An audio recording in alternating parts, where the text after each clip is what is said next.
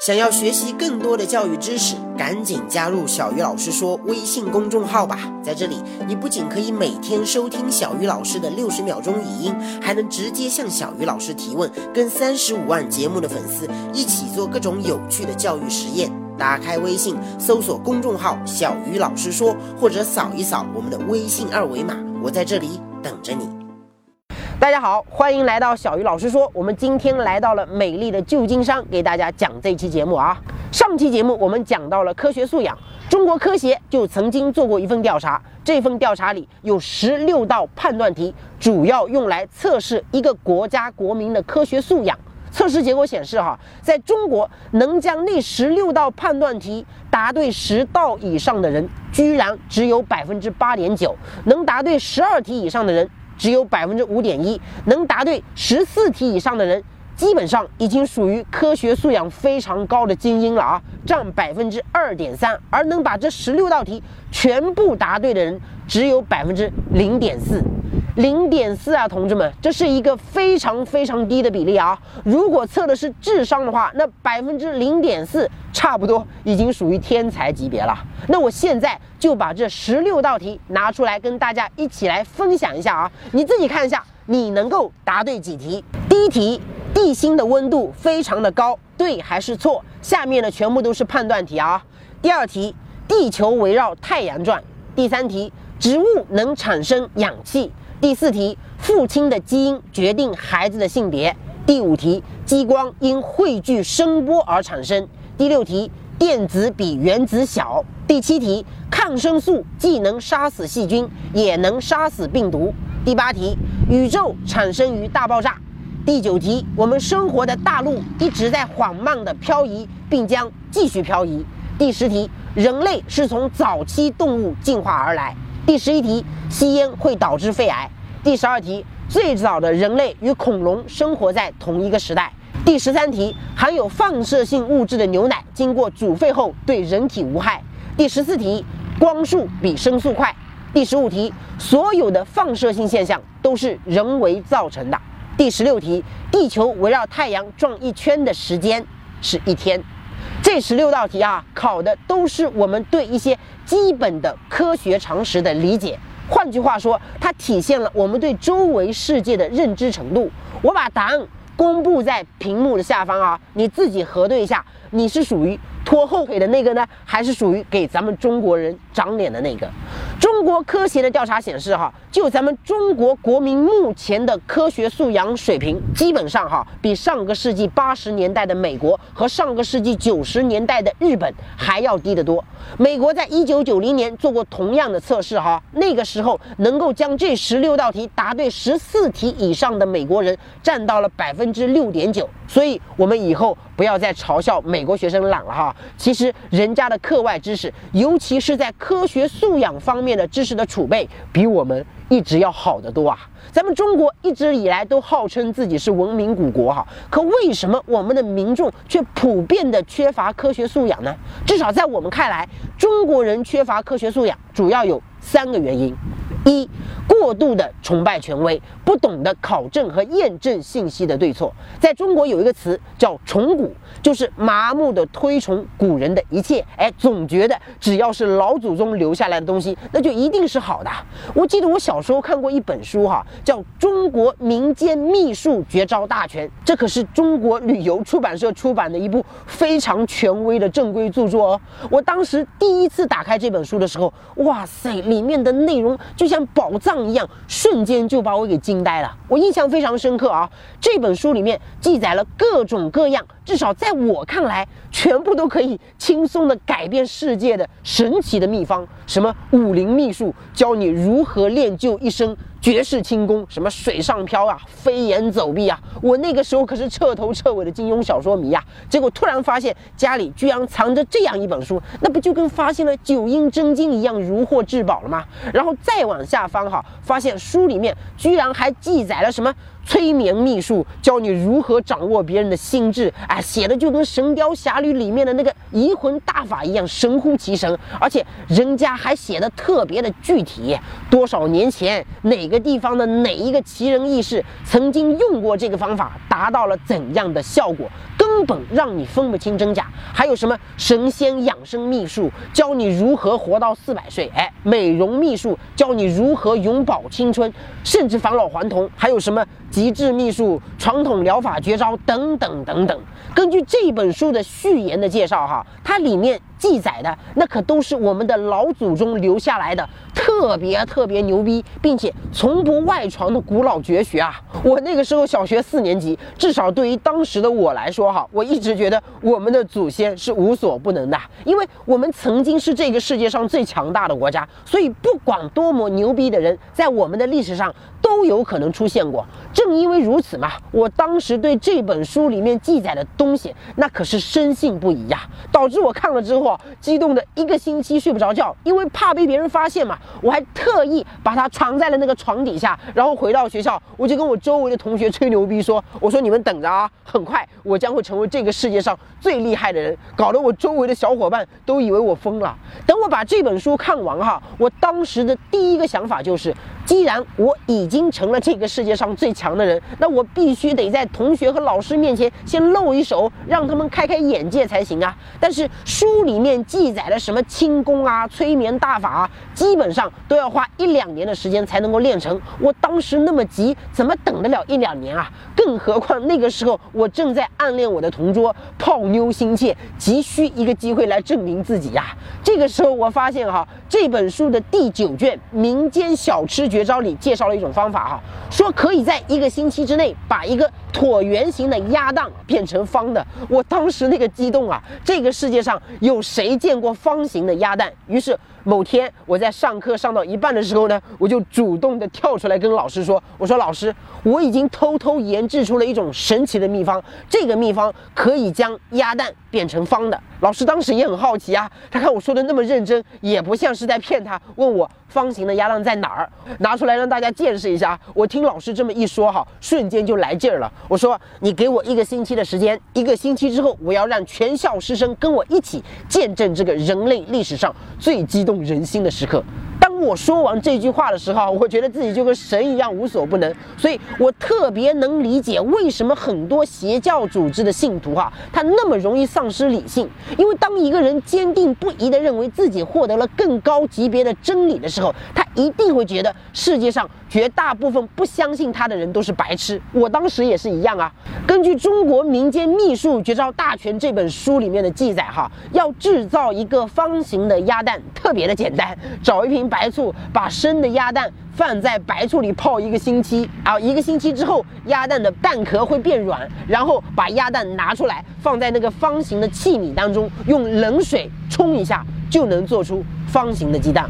我当时为了保证我的实验不出意外，哈，一次性把我家里的鸭蛋全部偷了出来，还买了好几瓶白醋。我希望这个事情能够让我在学校里面一战成名。结果你们应该猜到了啊，这本书里面介绍的方法。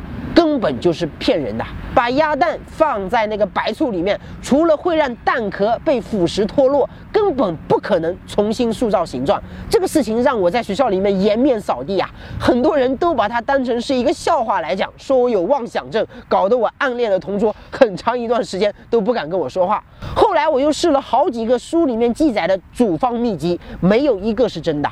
全是假的，所以从那个时候开始，我再也不相信我们的老祖宗。真的有多牛逼？除非有人能够拿出确凿的证据，否则你说的越玄乎，我越不相信。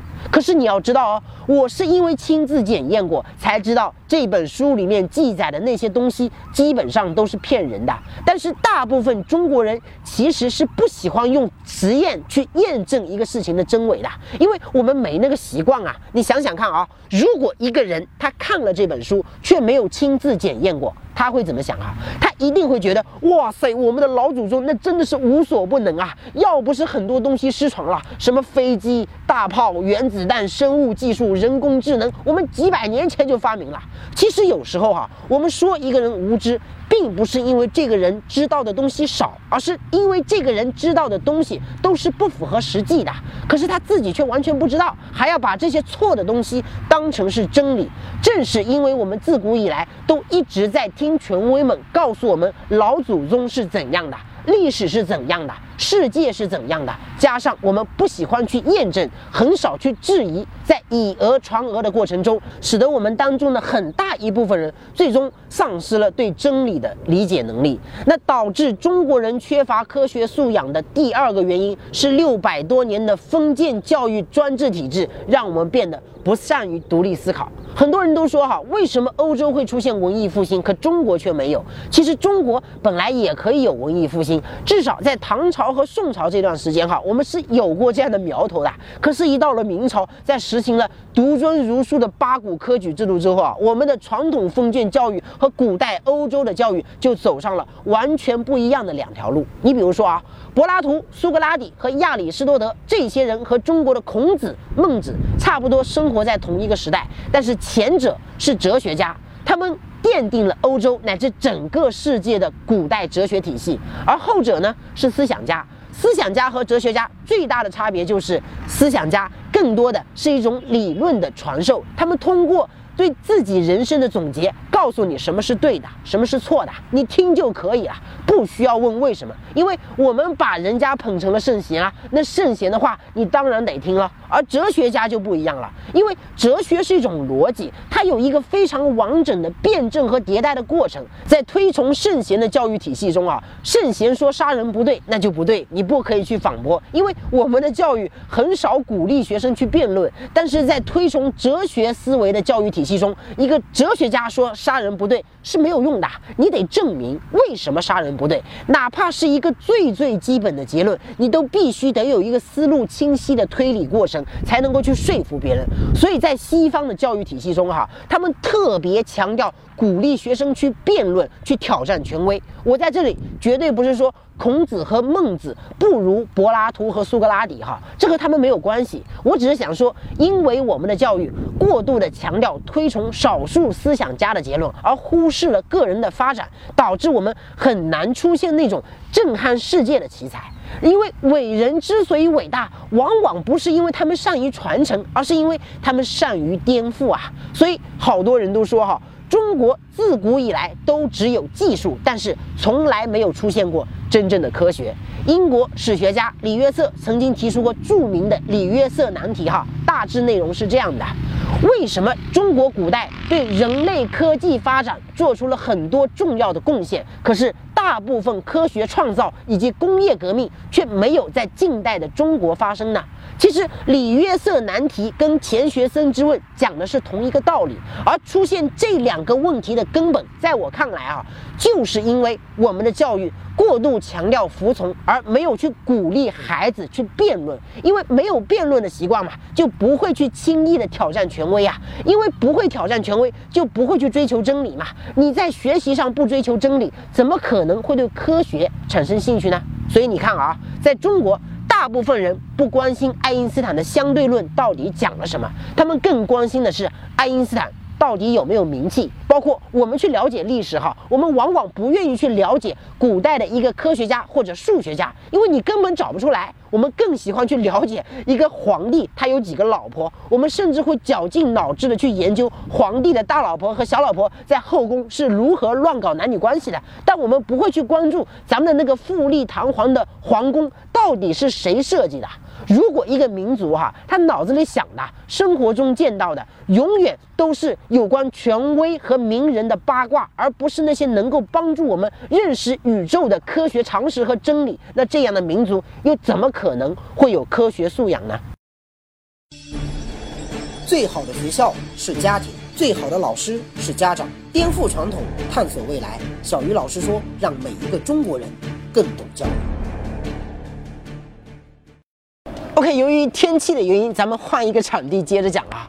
那导致中国人缺乏科学素养的第三个原因是重文轻理的文化传统，让我们成了世界上极少数的对数字极不敏感的国家。虽然现在数学奥林匹克竞赛，中国学生几乎每年都能拿第一，而且我们的教育在发展过程中哈，也刻意的表现出了对理工科的重视。但是对于大部分普通的中国人来说，因为骨子里的那种对权威和祖宗的推崇，我们真正关心的依然还是文科。你比如说哈，在国外，你打开电视机，随处可见各种各样的跟科学有关的纪录片和娱乐节目。即便是摩根·弗里曼这样的奥斯卡影帝，有事没事也会去主持一档跟宇宙起源有关的科普类节目。但是在中国，你发现我们周围的那些大咖、那些名人，他们讲的永远只能是各种各样的历史和野史。小松奇谈人文历史，逻辑思维人文历史，百家讲坛人文历史。国外到处都是国家地理呀、BBC 呀、探索频道啊这些能够帮助我们认识和了解宇宙的纪录片，但是中国几乎没有。中国的纪录片大部分跟历史有关，唯一拍的比较成功，又好像跟历史没啥特别大的关系的一部纪录片哈，是《舌尖上的中国》。但《舌尖上的中国》其实本质上还是在讲历史啊，因为饮食文化也是历史的一个部分啊。我当然不是说喜欢历史不对哈，我只是在想哈，什么时候咱们民间的那些相对论发烧友、量子力学发烧友、人工智能发烧友也能够像王思聪那样成为网络红人的时候，我觉得咱们国家的科学发展才算是真的进步了。好多人都说哈，为什么美国有 TED，而且还有那么多人喜欢看，中国就不行呢？其实中国曾经也有类似的节目模仿过 TED，你比如说优酷的一席。但中国毕竟没有那么多细分领域的专业人才，加上我们没有那样的观众基础，所以即便我们能够做出那样的节目，也没有办法让它持续生存。因为我们的传统文化长期的重文轻理，导致我们缺乏一种尊重科学的客观环境。这不仅仅是普通老百姓哈，即便是政府机关部门，很多时候也会干出一些特别没有科学素养的事情。你比如说啊，你今经常可以看到中国的很多城市哈，号称自己是各种各样的故里，比如诸暨就是西施故里，但也有一些奇葩的故里，真的是让你哭笑不得。比如说啊，甘肃天水伏羲故里，陕西省平利县。女娲故里，国内甚至还有一些县市在争孙悟空故里和猪八戒故里，连人都没有在这个世间存在过，你居然好意思说你自己是人家的故里？你这不是明目张胆的拿鬼故事来骗人吗？我曾经听过一个笑话哈，说中国学生去欧洲参加一个国际儿童歌唱比赛，然后我们上去之后呢，就唱了一首歌叫《种太阳》，歌词是这样的：我有一个美丽的愿望，长大以后能播种太阳，播种一个一。个就够了，会结出许多许多的太阳，一颗送给南极，一颗送给北冰洋。结果那些国外的孩子听了之后都疯了，说中国学生要毁灭地球。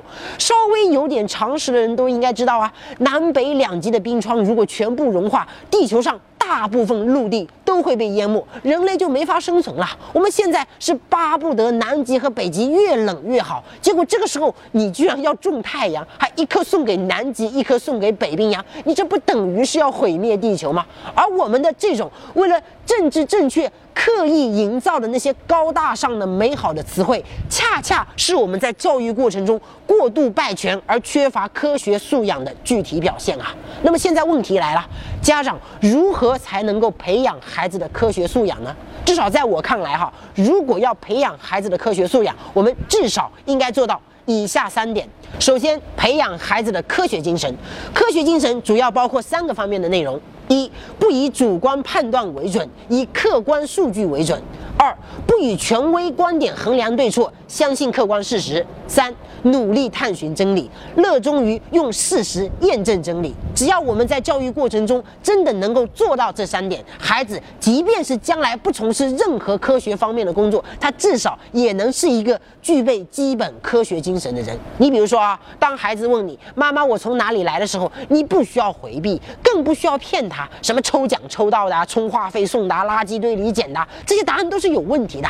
你直接到网上找个生命教育纪录片，跟孩子一起看不就完了吗？里面的所有的问题都解释得清清楚楚。要是孩子看完了还有疑问，你让他自己去找答案呗。很多家长连这些最基本的性教育的问题都回答不了，其实不是难以启齿，根本就是这些家长还不具备基本的科学素养。其次，培养孩子的科学素养，还要积极的去引导孩子了解和探索跟科学有关的课题。很多孩子哈，经常喜欢问家长一些非常奇葩的问题，比如说，地球为什么是圆的？太阳为什么会发热啊？当家长面对孩子的这些科学疑问的时候，一定要坚持三个基本的原则：一。不知道就说不知道，但不能编造答案。二，帮助孩子去寻找答案。三，鼓励孩子靠自己的能力去验证答案。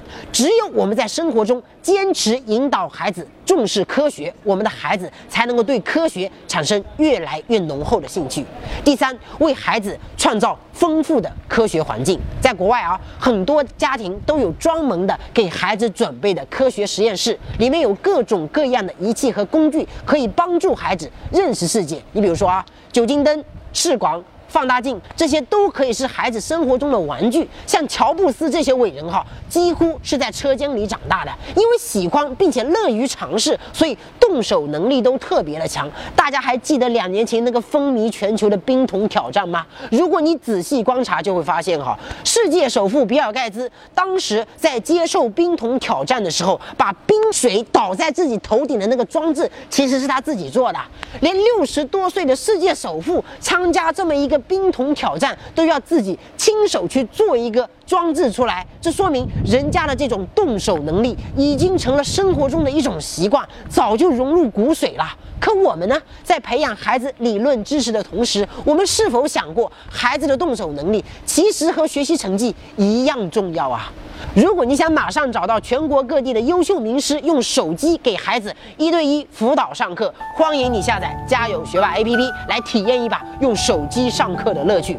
拥抱新技术，必将让学习变得更简单。我是家有学霸的 CEO 于泽斌。小鱼老师说，每一个中国人都应该更懂教育。今天的节目咱们先聊到这里，下期节目再见。